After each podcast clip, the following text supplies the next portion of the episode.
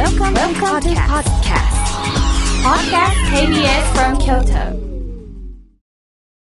サウンド版半径500メートル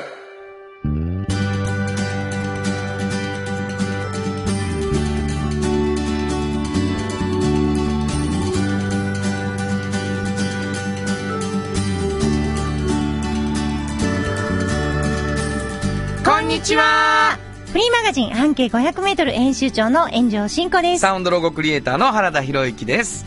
5月の2日になりました。はい、もう5月。はい。もうゴールデンウィークというね、うんあの、もう4月すごい働いて一生懸命頑張ったし、うん。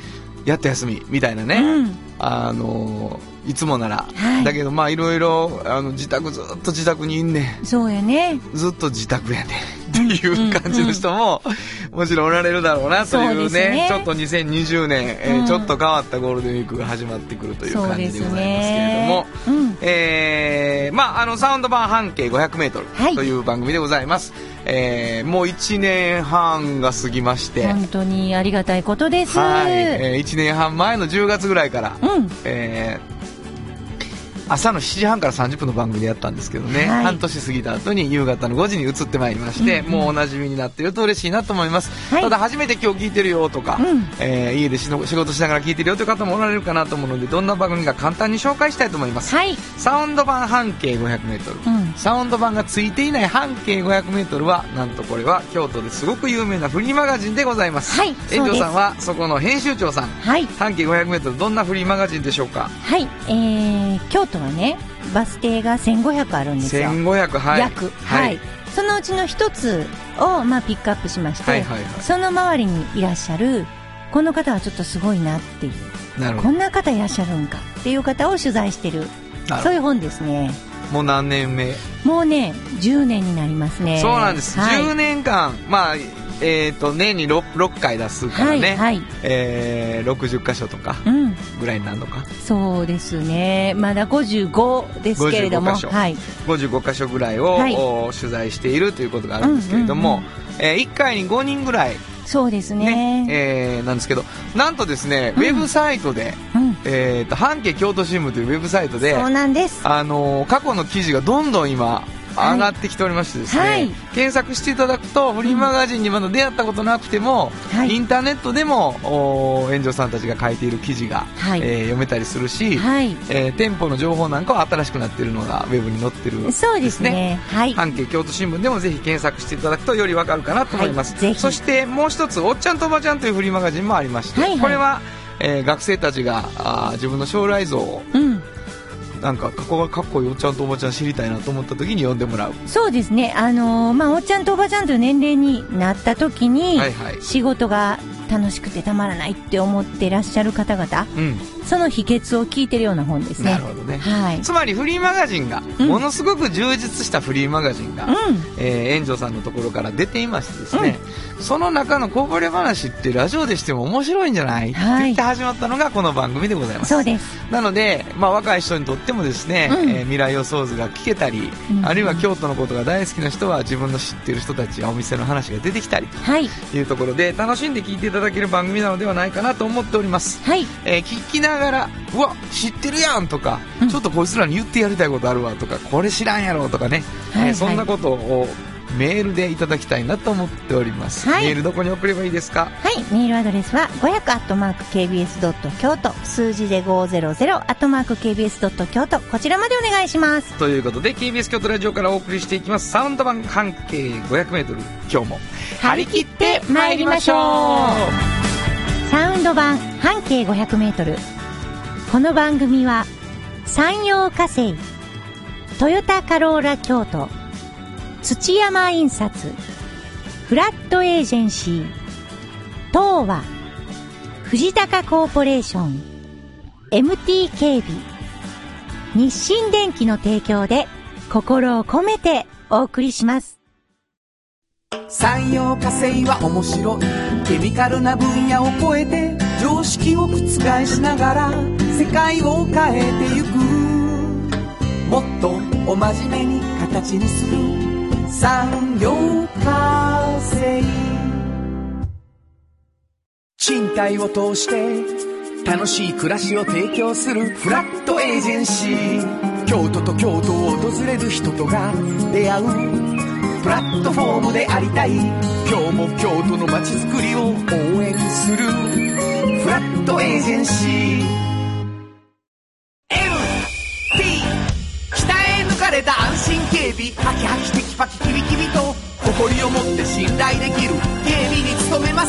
感動のあるセキュリティサービスも提供する株式会社 MT 新語編集長の今日の半径500メートル。このコーナーでは京都市バスのバス停半径500メートルのエリアをご紹介するフリーマガジン半径500メートル編集長炎上進行がページに載せきれなかったこぼれ話を紹介します。はい。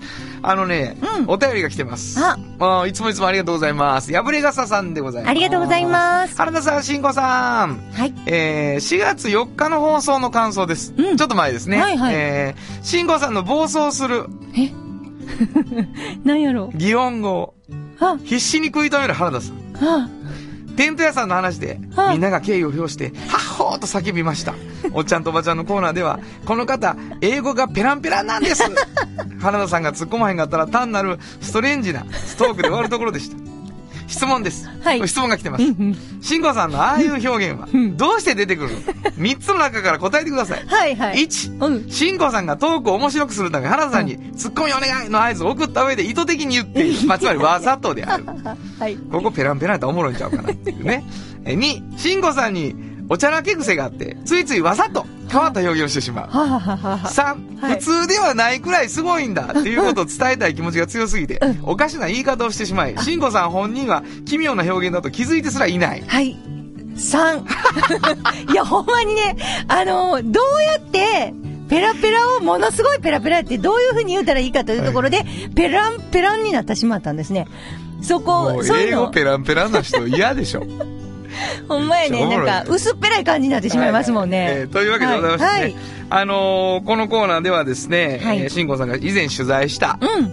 えーどこからバス停の半径500メートルで見つけてきた、何か面白い人、はいみたいなことを紹介してくれるんですけど、うんまあ今お便りにもあったようにですね、もう熱がこもりすぎて、時々変な表現になることもありますけども、はいついてきてほしいと思います。ついてきてください。で、まあ、どこのバス停かっていうのは最後に言います。うんうんなので、えー聞いている方はですね、ここかなあそこかなとちょっと予想しながらというのがより楽しいかなと思うので、ですね最初にちょっとだけヒント。はい。うん。どえ、今日ですか、うんえっとね、あのー南。今日は。もう京都の南。う はい。雑。雑ですか？でも、あ、あのね、かなり南。あのーな、かなりみうんな。かなり南。おー。あのーだから何？ちょっと高速乗って降りるよっていう感じ。高速乗らんでも行けるんですよ。高速っていうのはあれやな。あれ。あれや。あれですうん。最近。九条ぐらいぐらいから出てるそうそうそうあれ乗ってすぐ降りるうんなるほど。だからど真ん中の南やね。そうですね。はいはいはいそのあたりにあはいはいるバス停です。もうい、もう、だあそこちゃうとか思ってる人ね。やはると思いうん、ます。聞きましょう。わ、はいかりました、南の方です。そうです。はい南の方にあるんですけど、はいあのーこれね、まあ、パン屋さんなんですけどねお、パン屋さんパン屋さんよくね、あの、何回か紹介したことあるじゃないですか。何回どころちゃうよ。割と多い多いよ。多いか。君、パン屋が好きでしょそうかなそうですよ。回った時に、うん。あのーちょっと個性的なものでパン屋がちょっと多かったんやと思います。あのー、場所が京都やしね。そうやね。パンの消費量ナンバーワンですナンバからね。ーワンやし。そしていいうんパン屋多いからね。そうなんです。うん。でも、ここは、どちらかというと、うんその、みんなが思ってるちょっとパン屋さんの中でも、言ったらね、袋に入って売ってるパンあるでしょ？ジャムパンとか、はいはいはいはい。メロンパンとか。はいはいはい。もう、ここ、ここ佐々木パンって言うんですけど、その、カタカナで佐々木パン。佐々木パンかーと思ってる人いはるやろな。いや、あるかもしれないですねそうやろ、南の方住んでたらな。そうやね。あ、そう、そう。だから、ちょっともう言ってしまう。伏見の人は、おほぼこのパン食べて育ってるって、ここの、あの、大将言うてた。てもう南も伏見言うちゃってる。そうそう、伏見なんですよ。で、この、佐々木パンのパンはね、うんほんまにもう、オリジナルなパッケージに包まれてるわけです。はいはいはい。あの、もう、袋に入ってんの？袋に入ってんね、で、それも、言ったら、いちごの、ジャムパンやったらもう、でっかいいちごの、映画ね、イラストでボン！ええそうって載ってるしえ透明の袋じゃなくて？透明、透明にイチゴの絵がボンって赤く載っててへ、で、メロンパンやったらもちろんメロンの絵メロンの絵がが入ってん、の？そう、緑色の帯があってメロンパンって書いてある。もうそういう、もうそこから味がある。あなるほど。味っていうか、ベタ味やね。ベタ味があるんですよ。はいはいはで、ここの、やっぱり、もう菓子パンの王道ですよね、そういうもんって。そうやな。うん。で、やっぱりね、そこをやっぱこう、自分のところで生産してるから、うん。柔らかいですよ、生地が。菓子パンの。菓子パンの生地が。それいいやん。もう、こう、あの、袋ビって剥いて食べた時に、柔らかってまずなるほど、なるほど。ジャムも美味しいってこう。なる。うん。だから、その、言言えば、クロワッサンとか、なんた。ら、お、なんたら、だフランス、あみたいなんじゃないけど。フランス的なとことかじゃないんや。違う。違うけど、もう、何個でも食べれそうなぐらい軽い。軽い。重、重たくないね。ああ。全然重たくない。そんな、なんていうの？コンビニにあるのとは違うよっていうのはどこえですか、っとね、ああでもほんまにこの軽さやと思う。例えば、ジャムパンって聞いて、うんジャムがたっぷり入ってんのに、そのジャムが軽いね。甘すぎないね。へえ。もうなんか、強烈な味じゃなくて。ごめんごめん。軽いは重さじゃなくて、なんか、味がってこと？そういう意味。あそういう意味かごめんなさい。はいはい重さじゃないんですね。だから、例えば、クリームパンとジャムパンをペロって両方食べれてしまう。なるほど、なるほど。全然、あ、ちょっとクリームパン食べたし、ちょっともたれたわとか、そんなんがない。濃くないってことね。濃くない？うんそう、そうやね。薄いね。でもどうや？これ合うてるか？合うてるよ。パン薄いは合うてる？合うてる。合うてる。薄いね。いい、いい塩梅で薄い。そうやねえーだから、その、そんななんか、ジャムパン食べたでみたいなことでもないの。なるほど、なるほど。うん、もまさに菓子パンやう、。そう。ほんでね、うんあの、キャハる人らもね、で、例えば70代のおばあさんとかがね、あの、いつものパンを買いに来たって感じで、はいはいはいそんなこう、なんか、菓子パンを、なんか、老人が食べるってあんまりないじゃないですか。でも、ちょ、もうな、ほんま。もう君ほんま、もうやめてもらっていいかな。なんでなんであんまなもいうですよ。前回のパンの話思い出したわ。男性はハードなパン食べへんやろ言ってた、この間は。なんむちゃかでも、くちゃや、もう。そんな、もたれそうなもんは、あんまり、お年寄り好まへんかなと思って。うん。もう強烈に甘いとか。私そう思ってたって言って。私そう思ってた。なんかそう思ってたんだね。私そう思ってた。はいはいうんうんなのに、やっぱりこう、ここの、あの、あっさりした菓子パンは、うんうんもう、老人でもパクパクいけるみたいで、いっぱい いっぱい。だってそれは、ものすごい生クリームとか。もう老人っていう対象になった人ごめんなさい。ごめんなさいね。はいなんとなく、いや、そうじゃないですか。うちの母なんかでも老人ですけど、やっぱちょっと濃いパンは苦手って言うてますもん。あ、なるほど、なるほど。うん。なんかこう、なんかものすごく高校生で体育会系とかやったら、ものすごいクリームいっぱいをぐちゃって食べても、うん油でめっちゃ上がってるねそうそう、油でバーって上がってても平気やけど、そういう菓子パンじゃない。なるほど。うん優しい。優しい、ね。優しいじゃん。そう。優しいがいいんじゃん。これ薄いじゃない薄いじゃなくて優しいじゃない。優しい。優しい。なんか言うね、俺。はい。優しいです。はいはい。でも大正10年からあるのあ、で。そうなのすごいだからね。、その辺の、例えば工場とかのお昼ご飯にバーって持ってったり、それ、ご老人の方はずっと食べてるんじずゃない？っと食べてる。。ずっと食べてる。若い時から。そう、もうロングセラーやね。へえ。で、伏見っ子はみんな、僕とこのパン食べてるんですって言ってはるんですけど、もうそれがすごいわかるし、うんで、なんか流行りのパンにこう、逃げずに、うん昔からあるパンをちゃんと作ってはるんですね。で、もう一個微笑ましいのは、うちの半径でも載せますけど、一家で作ってるんですよ。あはいはいはい。お父さん、お母さん、はいはい自分、四代目ね、うん自分、で、あの、おばあちゃんとかね。そんな感じで全員で作ってるので、うん。もう、なんかこう、和気あいあいとしてる。全員白衣着て。これ、えっと、イートインはなくて、うんお持ち帰りですか？お持ち帰りです。全部お持ち帰り。うん。全部袋に入ってんの？袋に入ってる。ええ、元から？元から。それすごい、今、まあコロナでね、うんうんうん。パン屋さんはほら、あ、ほんまやもうね。全部袋入れなあかんくてさあ、ちょうどいいみんな苦労してるけど佐々木ね。パン全部入ってました。ほんま。うん。ええそうですか。ものすごいいいですよ。お家帰って食べてください、いこのパンを。やー、優しい、優しい菓子パン。優しいパン。なるほどう。ん。バス停聞こうか。はい。あの、結構名前は全然ローカルで知らないかもしれないですね。京橋っていう、京橋。はい、京都の橋って書いて、はい京橋っていうバス停ですね。大阪みたいよ。そうでしょ、うん。伏見にあるんです。ええわかりました。はい。そこの佐々木パン。佐々木パン京橋からどれぐらい？京橋から歩いて、えっとね、あの、納屋町商店街っていうのがあるんですよ。はいはいはいはいそっちの方まで歩いていくんですけど、5分ほどですかね。5分ぐらいかはい。えーインターネットでも佐々木パンで調べてもらうと、はいえー優しい菓子パンに出会えるかと思いますけれども、はいえー新語編集長の今日の半径500メートル、今日は京都市バス、京橋停留所の半径500メートルからでした。サウンド版半径500メートル。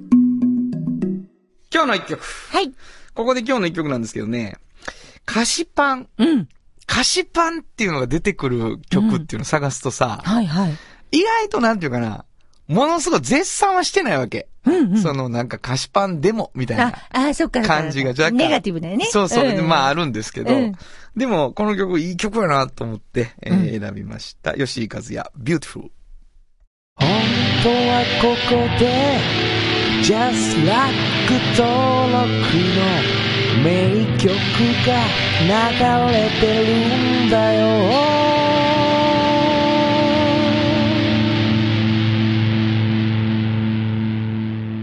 もう全然グラムロックじゃなくてめっね、ち三拍ゃ子で、いい、めっちゃいえーい。いい感じでございます。横顔がビューティフルいいですね。もうめっちゃ好き、そんなめっちゃ歌詞。反応するやうんん。菓子パンの話してくれ。ごめんなさい。まあ、コンビニのやったからね。うんえー、ちょっと違うんですけど、菓子パンが出てきました。吉井和也、ビューティフルお送りしました。じっと支えて未来を開き京都で100年超えました。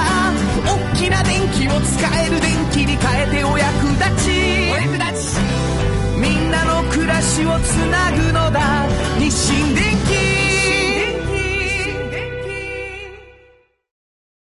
京都に広がる出会いのバカローラ京都で乗り継ぐ思い。つなげるつながる助け合う。一緒に京都を応援します。ゆっくり走ってもっと近くに「トヨタカローラ京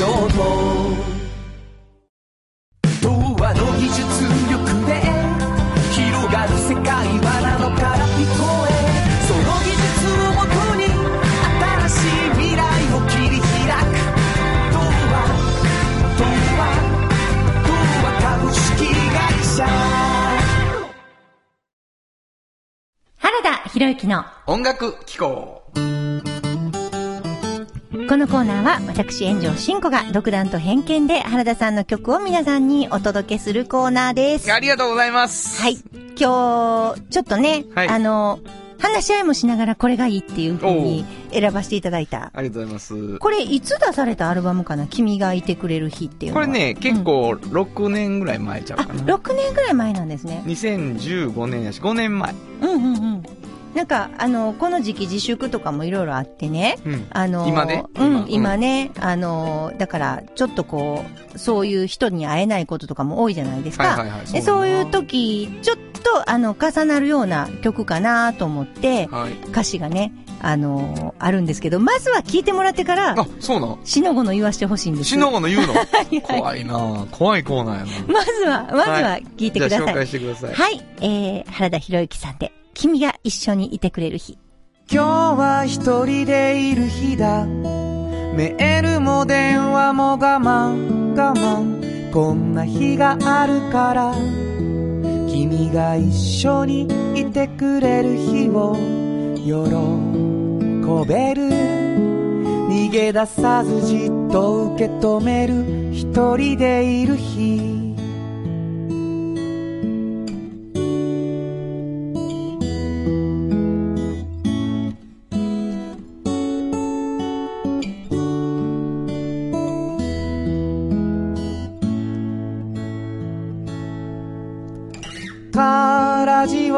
流れる曲が沈黙と孤独和らげる神様に愚痴をこぼして打ち明けるようにつぶやく高速。うまくいかない昼の出来事思い巡らし踏むアクセル今日は一人でいる日だ。メールも電話も我慢我慢。こんな日があるから。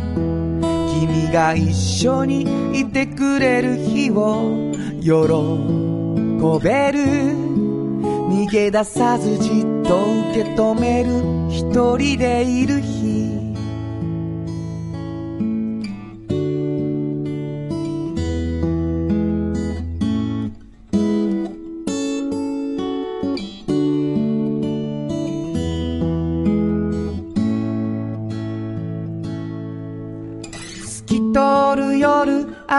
上がり街の明かりと流れる雲。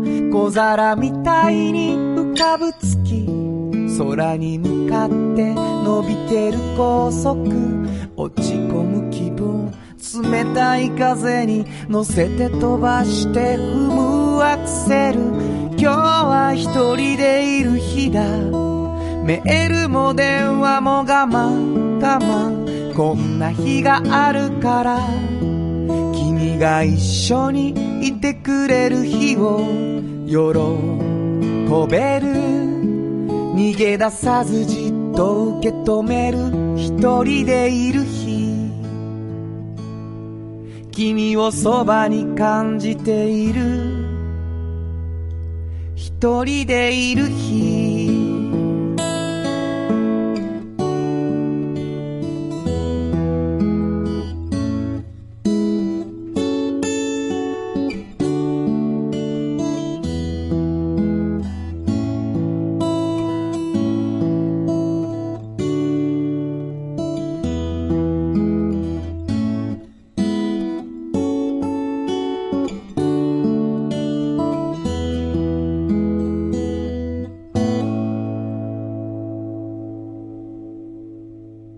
いや、いい曲ですよね。ありがとうございまな、す。なんで我慢しなあかんかは別として、はいはいはいあのーすごいいい曲やし、こう、いい日の時に、言い張る時のことを感じるっていうのはすごい良くて、うんなんか、あの、そういう世界って、なんか、例えば、あの、昔のあの、百人一首とかでも、うんあの、ふ冬に夏のことすごい思い出すとかいうのが出てきたりするんですよね。うんうんうんだから、寒い時にあったかい日のことを思い出したりするじゃないですか。そんなんと一緒で、いい日の時があるから、いる時のこう大切さみたいな思いうん描くみたいなね。そういう意味ではこういう時間も必要なんかなっていう曲ですよね。いやいや、まあ、あのーそれ書いた時はさ、うん。すごい、例えば、その、学生たちがね、うん。あのー遅くまで残らない、うん。打ち上げをしない、うん。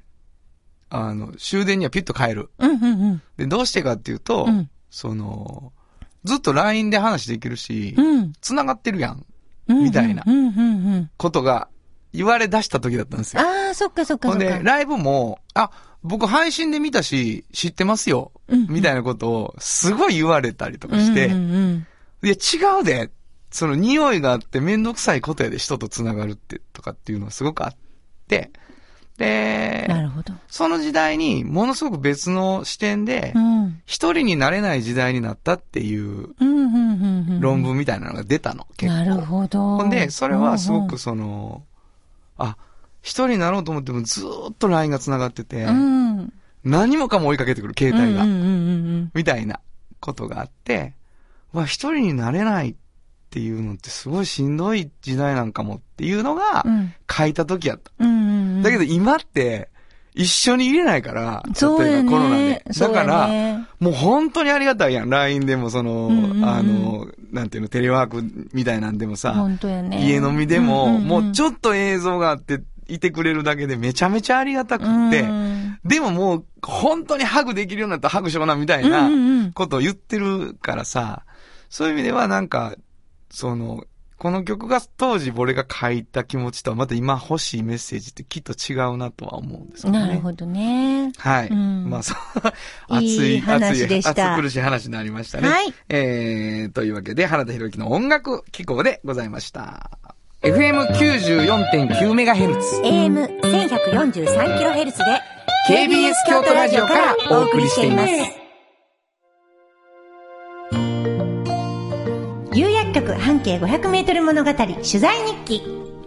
え、このコーナーは京都を中心に展開する調剤薬局有薬局さんにスポットを当てて、炎上進行が直に取材してきたお話をしています。はい、そうなんですね。あのー月末はラジオドラマ、帰ってくるんですけど、はいはい。そのラジオドラマが数倍面白くなるっていうね、うんうんうんえー事前情報が、はい。しんこさんからもたらされると聞いております。そうなんです。ま、あのこれね、たまたままあ、有薬局さんに聞いてますけど、はい有薬局さん、薬剤師さんのお仕事について一般的に知ってほしいっていう気持ちが強いので、なるほど。まあ、あのゆ薬剤師さんの話やと思ってください。あこれは。どどこの薬局とかじゃなくてね。そうそうそうそう。なるほどもう全般的に薬剤師さんってこういう仕事なんやでっていうことを聞いてもらえればいいかなとは思ってるんですけど、はいまあ、今回はね、あの、うちの、あの、紙面でもね、ちょっと紹介してた、あの、金管ドロップを、はいはいはいあの、ものすごく買いに来られる、あの、お年寄りがいらっしゃってね。はいはいはいはい。で、えっと、その方に気づいた薬剤師さんの話を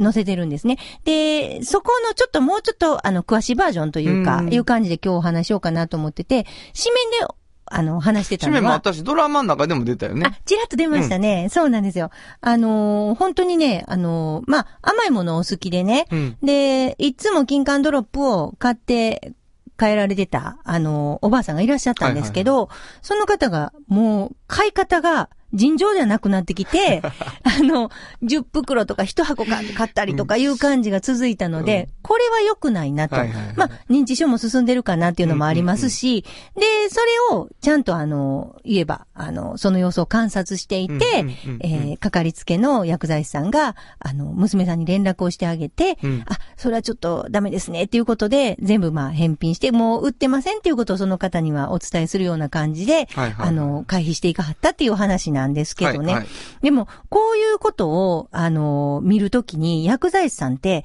あの、やっぱり、単にね、あの、食べ過ぎじゃないかとか、はいはい甘いものに偏ってないかっていうことだけではないんですよね。うんもちろん、脂っこいものを好まれる体質やなとか、甘いもの好きな体質やなとか、そういうのを熟知するっていうのももちろんあるんですけど、もしかして、あの、コンスタントに、本当に少量とかやったら、その、例えば認知症の方やったらね、買い物が息抜きになることがあるわけですよ。はい。だから、そういう方は別にいいじゃないですか。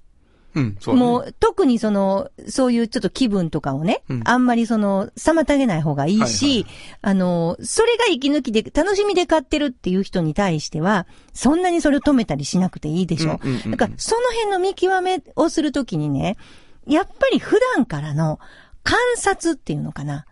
その方の。はいはい。もうもちろん何が好きかとか、どういう、あの、食べ物が好きかももちろんなんやけど、全部やっぱその方のことを、やっぱちゃんと知っておかないと、うん。いい注意なのかどうかができないんですよね。はいはいはで、あの、分かってたら、例えば、血糖値がね、あの、気になる方とかやったら、でも甘いものが好き。で、甘いものがたまに食べたくなるっていうのを妨げたくないと思われた時には、血糖値が上がりにくいチョコレートも売ってったりするんですよねあなるほ。なそれをこう進めてあげることもできるじゃないですか。そしたら、例えば買い物の喜びもして、チョコレートも食べれて、禁止しなくて済むじゃないですか。だから、そう、もう本当に結構ね、あの、十人十色でうん、人それぞれ違うらしいんですね。だから、そういうことをちゃんと分かってあげるためによくよく観察されてますよね。なるほどな。うーん。それはどう、観察っていうか、お話をするってことなの、もちろん、あの、もともと聞き取りみたいな感じになるんですけど、どんなが好きとか、こんなんいつも食べてるとか、普段の生活の話をうん。さりげなくずっとすることで、なんかされた時に、あ、ちょっと多めにこうたはるっていうのが見れますよね。まあ、あの、この間来てくださった船戸さんと喋っててもさ、うんうんこういう事象があるときに考えられるケースってこういうのがあるんですよとかって聞くとさ、うんあ、それを見てんのみたいに思うよね。そうそうそうそういろいろと。そうなんですだよね。から僕らではちょっと判断できない情報を、コミュニケーションの中で薬剤師さんっていうのはピックアップしてんやなっていうのは、そうなんです。お話しさせてもらっったりすると思うかな。だから前にあの、有薬局さんの、あの、会長と喋った時もお話しされてたんですけどね、やっぱり昔の商店ってね、対面が多かったじゃないですか、大型人じゃなくてはいはいはいうんう。んそういう時はやっぱそういう、どこのお店も、割とそういう日常の会話から、あなんか元気がないなとか様子がおかしいなっていうのははいはいはい、そういうコミュニケーションは取れてたと思うんですね。なるほどな。うんっていうのをおっしゃってましたねあそうか、まあでも技術というより愛情みたいなのがあるよね。そうです。ね、そうですね。えーはい、そんな話でした。はい面白かっ。たです。以上、有薬局半径500メートル物語、取材日記でした。有薬局っていう薬局明日をつなぐ夕薬局。も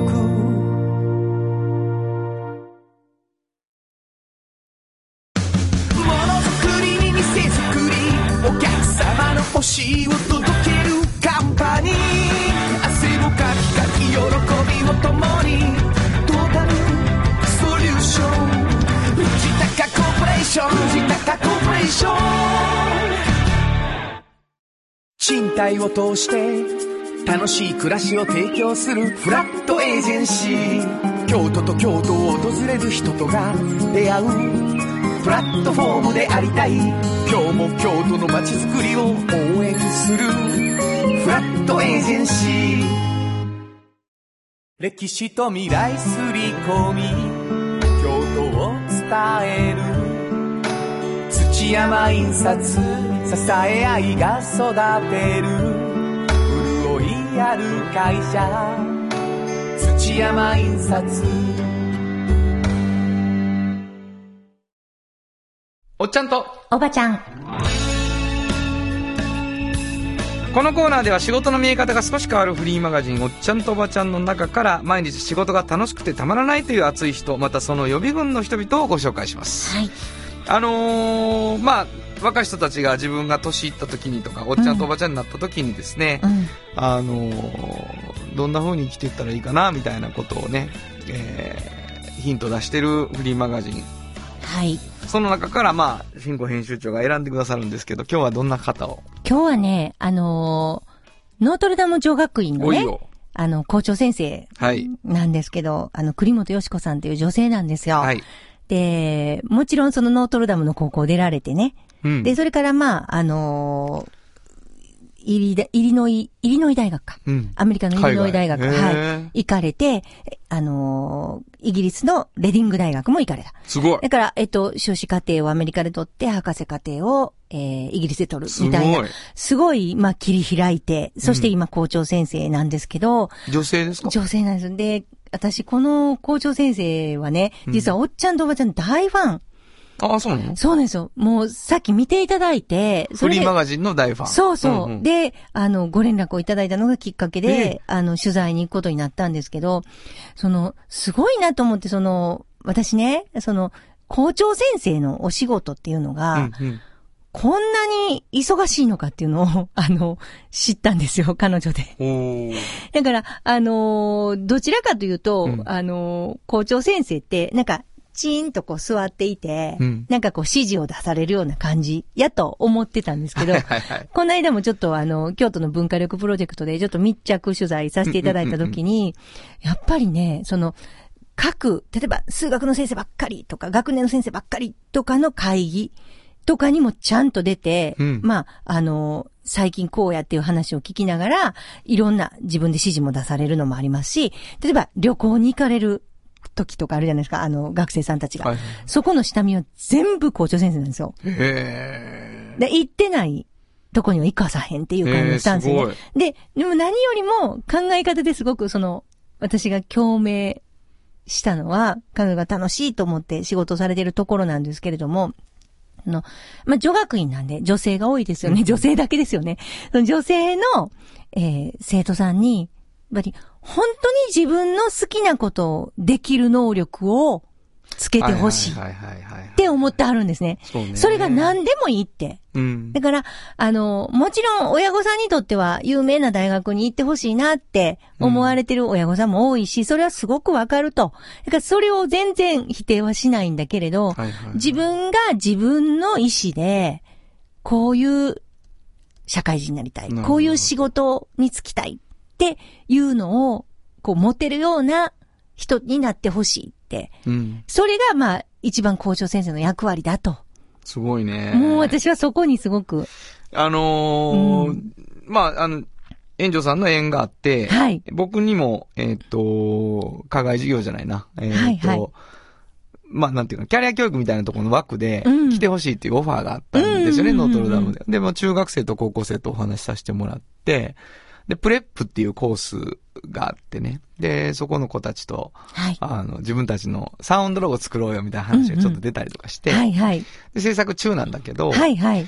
やっぱりね、すごく、あの、あなたたちは何になりたい、うんあなたたちはどうありたい？っていうことを、私非常に問いかけるカリキュラムっていうかね、姿勢で学校が進んでるし、うんその中でやっぱり自由ですよね、学生のみんなが。はいはいはい。すごい素敵やなと思いましたね。すごい。いですよね。あの、昨年かな、シンポジウムさせてもらった時に、はいはいあの、とにかく、炎上さん、いろんな職業の人を呼んできてほしいって言われたんですよねうん、。なるほど。なんか、有名大学に行かれて有名な企業に行かれた方だけじゃなくて、はいはい。もちろんそういう方もいらっしゃって、で、例えば自営業の方、うん。もういろんな方いらっしゃるじゃないですか。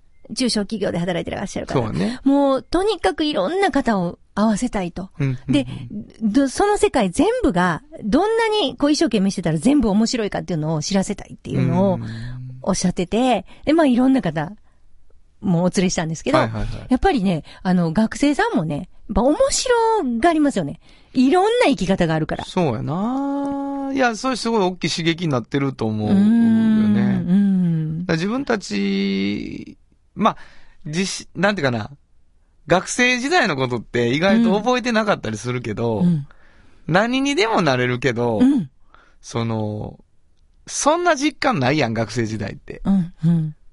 ちゃんとできるかもわからへんし、うん不安やんか、ある意味で。そうやね。うん。で、なんか、雲がかかってるし、やりたいことに初めて出会ったのが今日みたいな子だっているし、そうやね。その子らはうん今日出会ってそっから、それで人生切り開いていったりするわけやから、うんうん。だから独特なんですよ、大人から見たときに。そうやね。あのモラトリアムの人たちってうん。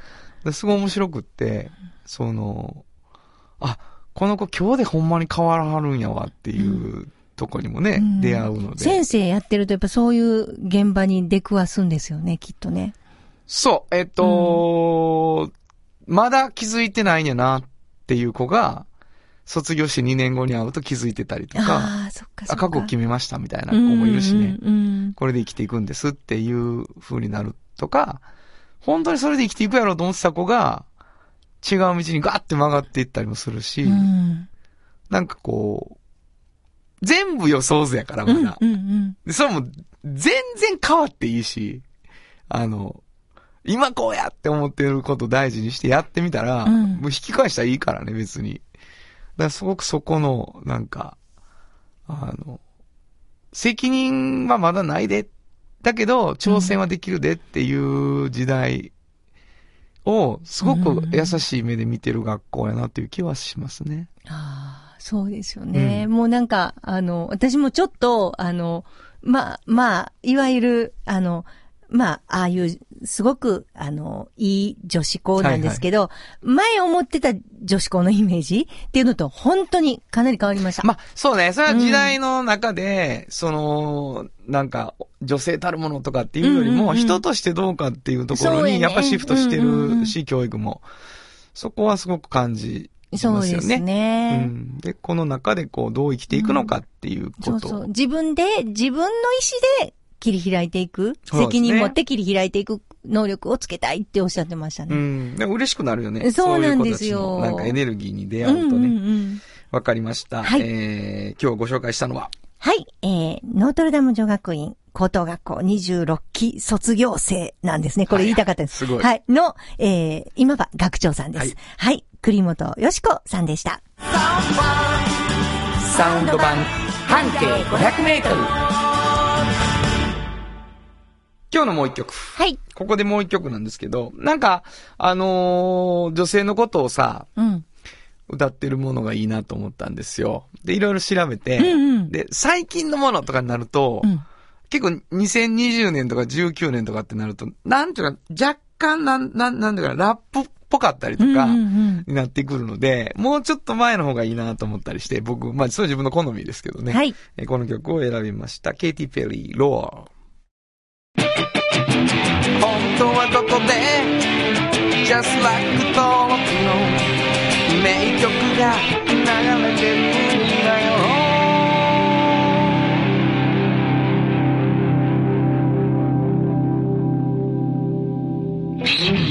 まあ、アイ・オブ・ザ・タイガーとかね、うん。えー女性であるっていうことも意識しながらやけど、あの、声を上げようよみたいなところが、はい。えーあるかなと思って、かっこいいなと思いました。はいお送りしたのはケイティ・ペリーで、ロアーでした。童話の技術力で広がる世界はなのから聞こえその技術をもとに新しい未来を切り開く童話童話童話株式会社歴史と未来すり込みえる。土山印刷支え合いが育てる。潤いある会社。土山印刷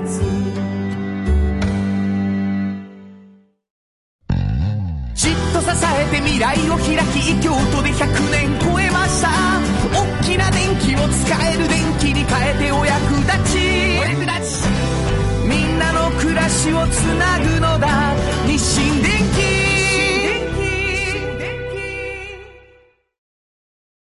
原田博之のサウンド話。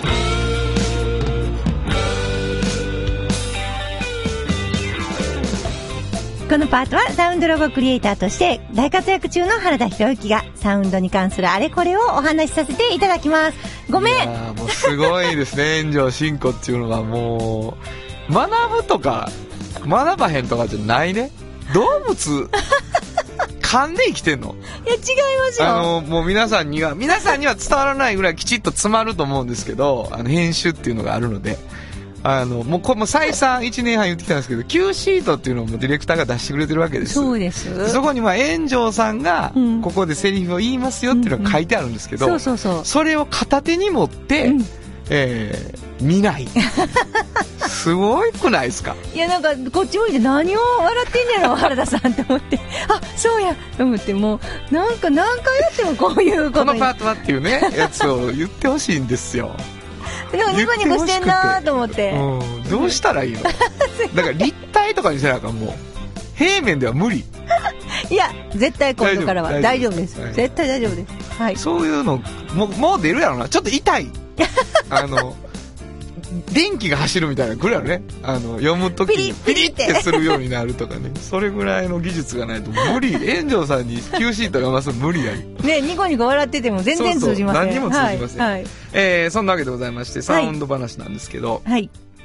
あのー、あ、こんなにうん。1個目の音でうん。世界観って伝わんやっていう、うんうんうん。あのーのちょっと聞いていただこうと思うんですけどね。はいえー、まずはこれ聞いてみてください。どうぞ。産業化成は面白いケミカルな分野を超えて常識を覆しながら世界を変えてゆくもっとお真面目に形にする産業化成まあもうお馴染みでございます。はい。でも、なんやねん、知ってるやんけっていう感じだと思うんですけど、うんうんうんなんかあのー僕の中ですごく、この曲は、あの、日差しがあるというか、うんうんうん。明るいんだけど、あなたどんな印象ですか、これはね、やっぱりあのー、B2B 企業、いろんなところが、はいはいはいサウンドロゴを作っていかはる最初じゃ、だったじゃないですか。僕らにとってね。うん。はいはいはい。だから、すごくね、なんか、こう、まあ、思い入れもあるし、うんうんで、あ、こんな風に伝えたら、うん。なんかこう、何やってるかわからへんっていうところが、混沌としてるところが、すごく明るく見えたんですよね。あなるほど、なるほど。うん。だから、それ大事やなってすごい思ったんですなるほどなるほ。どあのー、園長さんのところから出させてもらった僕の、うんえーと音楽で生きていく重視の方法にもね、はい。あのー社長とうんお話しさせてもらってるのが入ってるんだけども、はい。あのーやっぱりすすごく世の中では産業化成って何してるかわかんないうんっていう風になってるところで、うんうん。何をやってるところなのかっていうのを、ある種、こう、抽象的にっていうか、ちょっと普遍化したところで歌詞にするみたいな作業。でも、具体性も残しながら、はいはいはいみたいなね。で、その、もっと、世の中をもっと良くしたいんやって思ってるんやって、うんうんうんそこのもっとの部分の、いろんなことに挑戦してるんやっていうことが、まあ、まあ取材の中で分かってきたわけじゃない、はい。はい。ほんで、あ、すごくポジティブで、うんそしてなんか、なんていうのかな、社長の人柄も含めてさ、うんこう、よし、やろうん。うもう、あの、決断を LINE で OK 出すようなね。そうそうそうその、うんやっていいぞっていうのがうんうん LINE でもらえるみたいな、そういう軽、軽さっていうかその、なんていうかな。フットワークのね。の良さっていうのがね、うんうんうんあの、出したいなっていうのがあって、で、アコースティックギターを残したいうんって曲の時思ったわけ。でも、そのなんか明るさみたいなところに、こう、カンっていう最初の音が、あれいいですね。うん。やっぱ決定的になったと思っていて、うんうん今、あの、ラジオ CM、あラジオの、この番組の CM の1曲目で大体3、4火星だから、はいはい。この曲で始まるじゃない？サウンドロゴが。そうですねでも僕すごい好きで、あの、こあれね、なんかドレミファドンとかあったら私すぐにわかるんです。カンってなって、はいはい、これは太陽火星です簡。単なイントロ当てクイズ。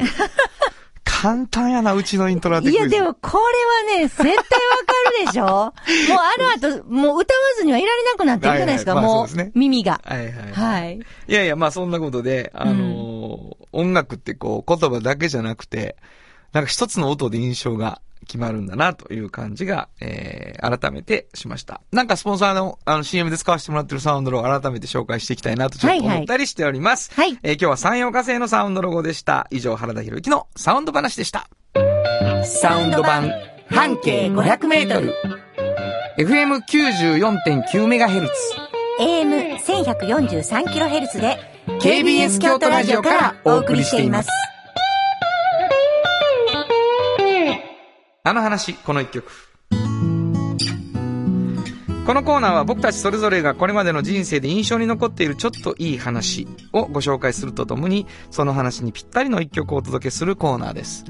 なんかあのー音楽のことをね、えー今すごくこう必要とされている時代なんだろうと思っていて、で、ライブがなかなかできない、いつできるかわからないっていう、その気持ちと、でも音楽って、その一人でいたり、こう、みんなと会うの我慢したりしてても、何かができるんやろうな、語りかけることができんやろうなっていうふうに思ってて、自分がその、そういう、自分がシンガーソングライターとして、ギター一本でライブを始めた時に、こう、どういう歌を歌っていくかっていうのを考えた時に、あの、やっぱり、ギター弾き語りになったらこの人聴いとかなあかんよみたいなとこで、あの、ものすごく好きだったわけじゃないんだけど、ボブ・ディランを勉強しようと思って聞き出したんですよね。で、まあ今のもうアップルミュージックみたいな世界の人は、あの、一曲ずつ聴けるし、アルバム買わんでもいいんだけど、なんか、ボブ・ディラン聞くによったら1枚目からやろうと思って、1枚目買ったらもうカントリーソングのカバー集みたいなんで、全然なんですよ。ほんで、あれあれあれって思って、で、まあ2枚目のアルバムやっていうのを買った時に、ああ、そうなんやっていうことがあって、で、その、how many っていう言葉をすごくたくさん使って、その、Blue in the Window っていう曲がね、えーボブ・ディランによって歌われていて、で、風に吹かれてっていう、あの、タイトルになってたんだけど、もちろんそれはもう、あの、アメリカで、本当にたくさんの運動の時にみんなが励まされたんだけど、読んでいくとやっぱりボブ・ディランの嘆きみたいなものがあって、その、どれくらいの時間を、どれくらいの、どれくらいのって言って、これいつまで続くにゃっていうことをすごく歌ってるんです。そして答えは風に吹かれているっていうふうに彼は言うときに、それはなんか神のみぞ知るなのか、いやいやそこにあるよって、今そこは吹いているよっていうことなのかっていうのは、全然その答えはわかんないんですよね。あの、ディランがどういう気持ちで書いたのかっていうのも、もしかしたらそんなには明確じゃないのかなと思うんだけど、でも、その、風に吹かれているっていう言葉の中に、こう、今の時代の中で僕らが、その答えをですね、自分で考えて、えー自分でそれに向かっていくっていうことが要求されているっていう時代の中で、一つのなんていうのかな、共感もあるし、その嘆きの中にある、でも曲の力みたいなものを感じるので、えー改めてこの曲にしたいなと思いました。えー今日お届けする一曲は、ボブ・ディランで、Blow in the Window。本当はここでジャスラック登録の名曲が流れてるんだよ。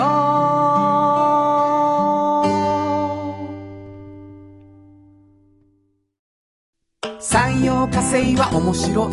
ケミカルな分野を超えて常識を覆しながら世界を変えてゆく。もっとお真面目に形にする。産業化。京都に広がる出会いのバカローラ京都で乗り継ぐ思いつなげるつながる助け合う一緒に京都を応援します。ゆっくり走ってもっと近くに「トヨタカローラ京都」MT 北へ抜かれた安心警備。ハキハキテキパキキビキビと。誇りを持って信頼できる警備に努めます。感動のあるセキュリティサービスも提供する。株式会社 MP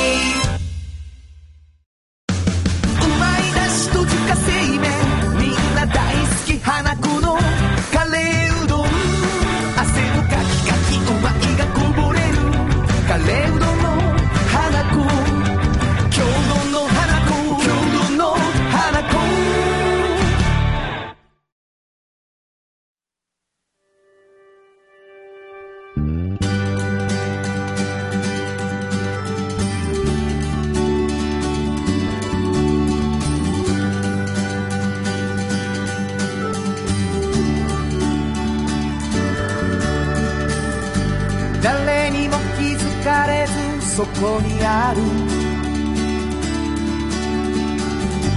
素敵なこだわりと哲学を見つけて感じて言葉に変えてみんなに届けてみようかな。職人が歩み来たその道を振り返り遡る。きっとそれは誰かが未来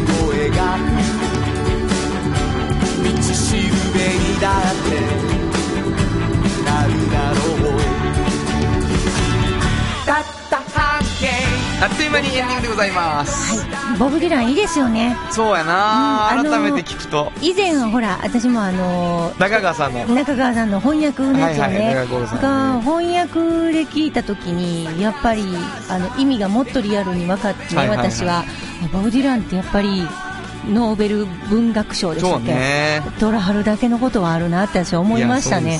すごい歌詞やった。うんうーん。本当にね。心に響く。うん。そう。あのーものすごい最小の、なんていうかな、楽器とうん。歌で、うん。